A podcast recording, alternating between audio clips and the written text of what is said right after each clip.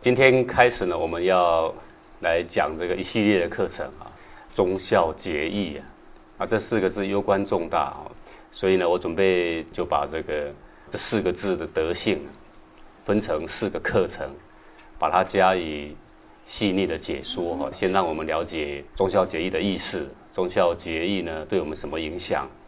忠孝节义呢怎么行持？有什么具体可落实的步骤等等啊？我们来一一的加以说明。那首先我们所要讲的呢是《中经》，这个《中经》呢是后汉马龙所著，那因他有感于孔子啊写了一本《孝经》啊，而独缺一个《中经》，那这个忠孝两全呢就少一个字，对不对？为了要让后世的子民啊了解这个“忠”的意思，不至于有所偏颇，所以呢特别补上了这一篇《中经》。那为什么“忠”这个字一个字而已？那为什么还要用那么冗长的文字去补述它？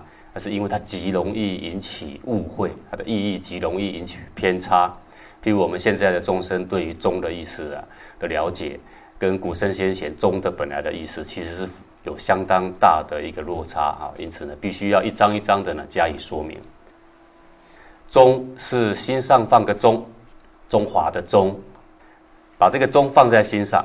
那什么意思呢？你看这个“中”这个字啊，两边公平中间的一竖顶天立地，正正当当，那也就是大公无私、不偏不倚的意思，不是偏向你，也不是偏向他，而是立定于世上的宇宙的正理而不变，这才是这个“中”的意思。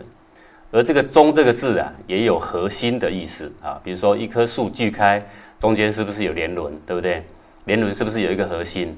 那个中间的核心，那就是中，也引申为什么呢？引申为根本的意思，好像一个地区有多大，然后它的行政中心永远在那个地域的中间，那个核心处，所以引申为核心、主轴、根本这个意思。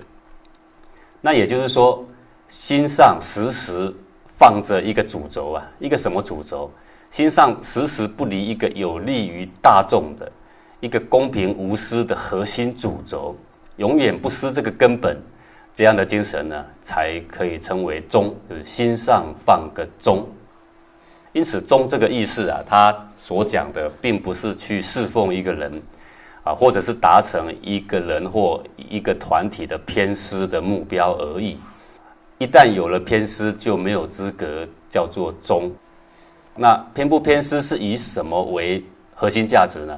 就是以对全体的大众都有益的、有利的那个方向前进的时候，叫做大公无私；对其中一小撮的人才有利，对短暂才有利，对长远或大体是不利的，那些呢都不能叫做忠。我们看《大学正史》里面呢，曾有这么一段话啊：什么叫忠啊？不恶其心之谓忠啊。那不恶其心什么意思？不恶就是专一呀。不二是专一，专一在什么上面呢？专注在那个不变的、有益全体大局的、公平正义的主轴上的，专注在这个心智上，叫做忠。另一句话说：“忠者尽其在己呀。”那尽其在己，就是尽自己的力量，全心全意的注意力放在实践那一个永远不变的主轴，叫做尽其在己。我们再看有关忠的概念啊。说忠者啊，忠于什么？忠于天地之正气。这个正气呀，没有邪思，才叫做正气。那天地之正气在哪呢？这个宇宙之间都有的，但独独在你的身上这一份呢，是最重要的。那你能够去影响的天地的气呀，正不正？那一份气是在哪里呢？就在你自己的身上。当我们的内心光明磊落。正当无私的时候啊，那就是一股正气就在我们的胸怀。所以忠是忠于哪里？时时护卫天地之这一股正气，时时护卫你可以影响的那一股正气，那也就是你身中的那一股正气啊。忠就是公心，公正无私的心。古云：尽己之谓忠，尽上自己，专注在那个公正无私的坦荡磊落的心智上，这叫做忠。那忠这个字如果不好懂，如果你要以一个简单的概念就来了解中这个字，那还有一个办法，就是从反面来看啊。各位读这个中国的文章也好，研究这些经典的这些学问也好，这是一个窍门。这个窍门就是，如果这个词你不懂意思，就找它的反面，反面懂了，正面也就被衬托的清楚了。这样了解意思吗？比如说菩提，你不懂意思，那菩提的反面是什么？烦恼。那你了解了烦恼，其实回过头来也就差不多了解了菩提。这样懂意思吗？那中这个字涵盖这么多，不好懂。我怎么样用一个简单的意义呢？我好懂可以行词。那我们找它的反面意思，忠的反面意思是什么呢？就是私，一个私心。当你的内在放弃了公益的全体目标，而有了一点点私心作祟梗在里面的时候，那时候呢就不能叫做忠了啊。所以忠的反面为私，没有私心就叫做忠。那忠呢有还有下列的几个等级。哪几个等级呢？啊，忠还分等级。虽然呢，大家都在说忠，可是是哪一种忠呢？第一等呢，有耿耿精忠，比如岳飞这一种，他就是他的心智永远在救国救民这个主轴上，包含最后牺牲的时候也是含着这个心，舍不得因为他不去牺牲而引起国家更大的动荡，最后呢，他也选择牺牲，希望。一个人的牺牲，让国家呢能够更和平安定啊。从他不断的为国家去打拼，到前线去杀敌，到最后呢被秦桧给陷害死了为止，这中间永远都是耿耿精忠，这是第一等的忠。第二等的忠，赤胆忠心，像包公这样。包公的忠也是忠，岳飞的忠也是忠，一个是抛头颅洒热血的忠。一个是尽一己智慧、大公无私的忠，对不对？这是有一点点差异，因为有一点点差异，所以才不得不去区分它了。当然，如果包公当时有学武艺，而国家正面临危难，各位，包公会不会上阵呢？也是会的。这样了解意思吗？如果岳飞他没有学武艺，而刚好呢去这个开封府啊去当官，那他会不会像包公呢？也会像包公的啊。第三等的忠。忠直应气，比如说文天祥的忠做正气歌啊，惊天地泣鬼神呐，啊，这种忠。第四等忠而不苟，指定了一件事情，不论或大或小，一丝不苟，就指定那个目标勇往直前，这是第四等的忠。还有半忠半奸的忠，为什么称它为半中半奸呢？因为它这个中就是常常换主轴，啊，根本常常在换。今天为这个尽忠，明天看看不行，那个比较有利，就为那个尽忠，换来换去，内心里他可能觉得是在尽忠，可是忠的第一等的意义就是什么？立定那个对全体大体长远有益的方向，永远不变，那个不能变的。好，那如果这个主轴放掉，然后改成小的，改成偏私的局面，那那种忠，我们叫做有点忠了，但呢，这个也有点奸了，有没有？有点奸的成分在里面了，说半忠半奸。第六等的忠，小忠为大忠之贼，这种忠，好，小的忠是大忠的贼啊，贼就是残害的意思。小的忠会残害了大忠啊，会扭曲了大忠的意义啊，啊，什么叫叫做小忠为大忠之贼啊？抓错主轴啊！各位看过那个 manga 吗？他说什么叫意义啊？说我不懂意义，我只懂什么叫义气，有没有？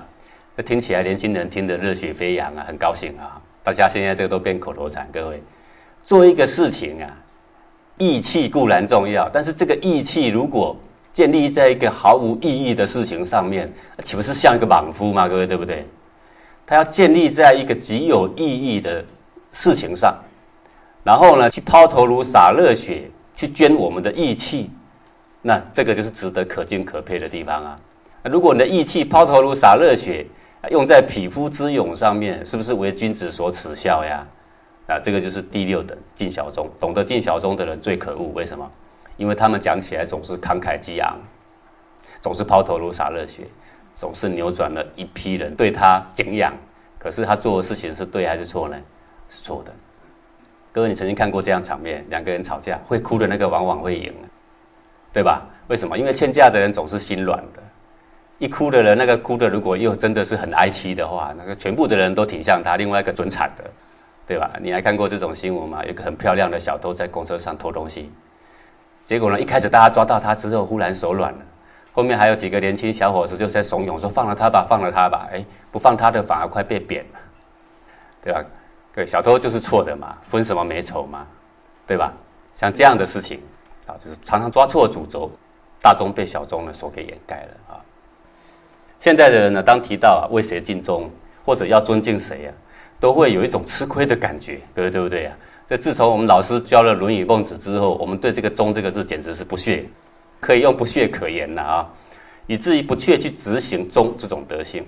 然而心里面有个忠，究竟呢是对我们自己是有利还有害呢？忠是一种存心。存着忠心，对一个人究竟有什么影响啊？一篇公布在网络上的文章啊，可作为我们的参考。这是一个科学数据，我提供出来了，让各位来参考。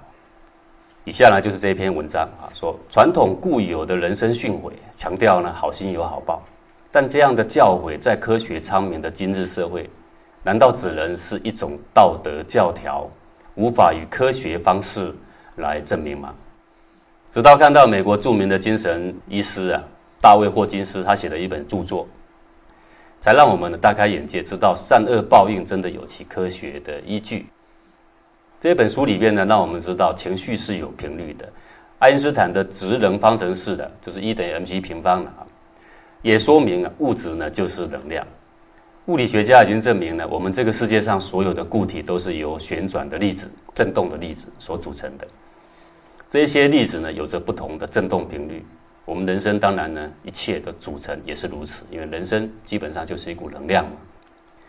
大卫霍金斯呢，经过二十年长期临床实验，其随机选择的测试的对象横跨了美国、加拿大、墨西哥、南美、北欧等地，包括各种不同的种族、文化、行业、年龄的区别，累积了几千人次和几百万笔的数据资料啊。各位，我们呢讲到几千人次，你读起来没什么感觉。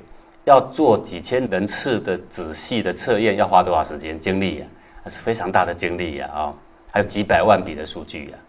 经过精密的统计分析呀，结果呢，让人大开眼界。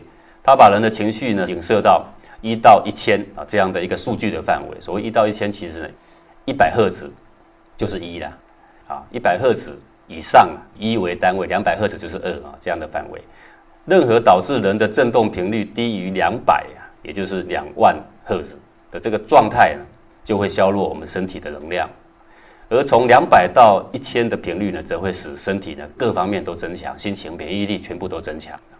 那霍金斯的发现呢，诚实、同情和理解的意念，改变身体中的粒子的振动频率，进而呢改善身体的健康。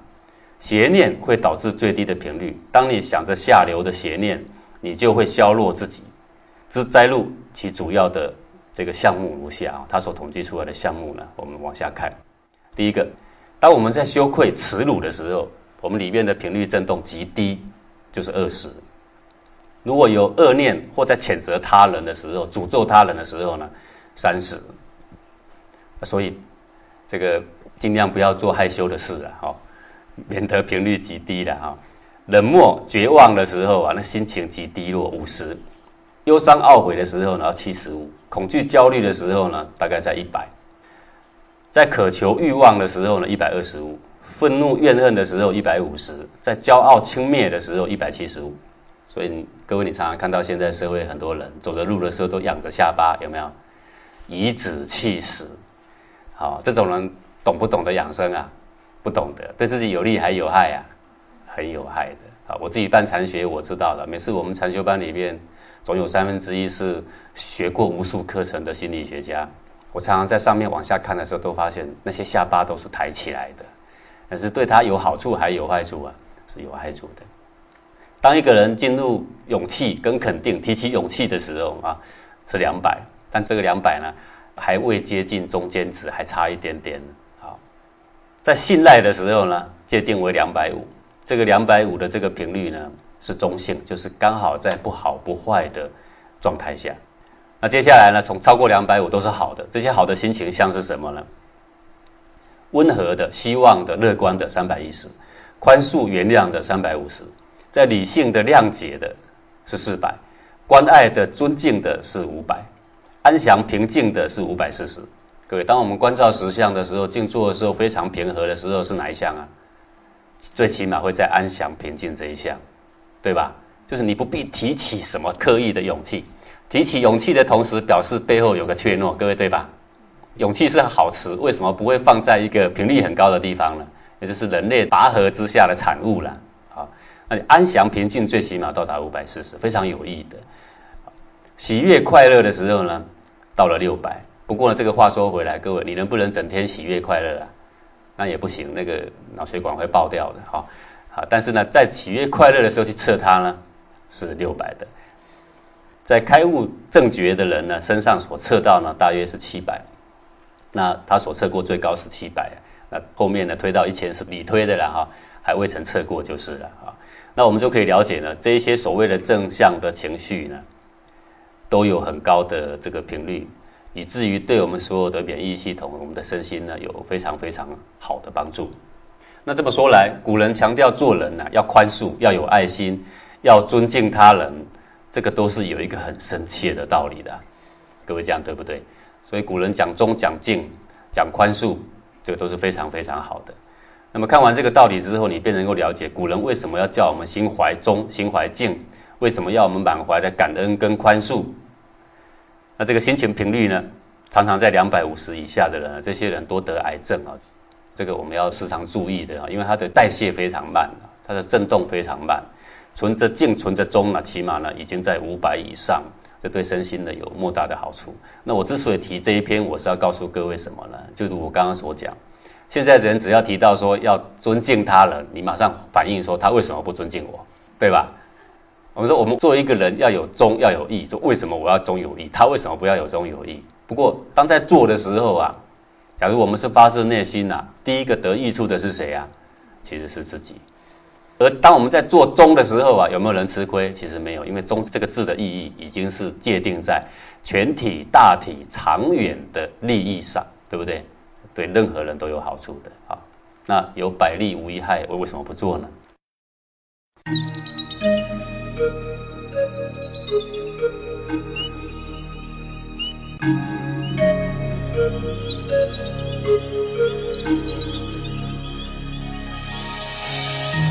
Thank you.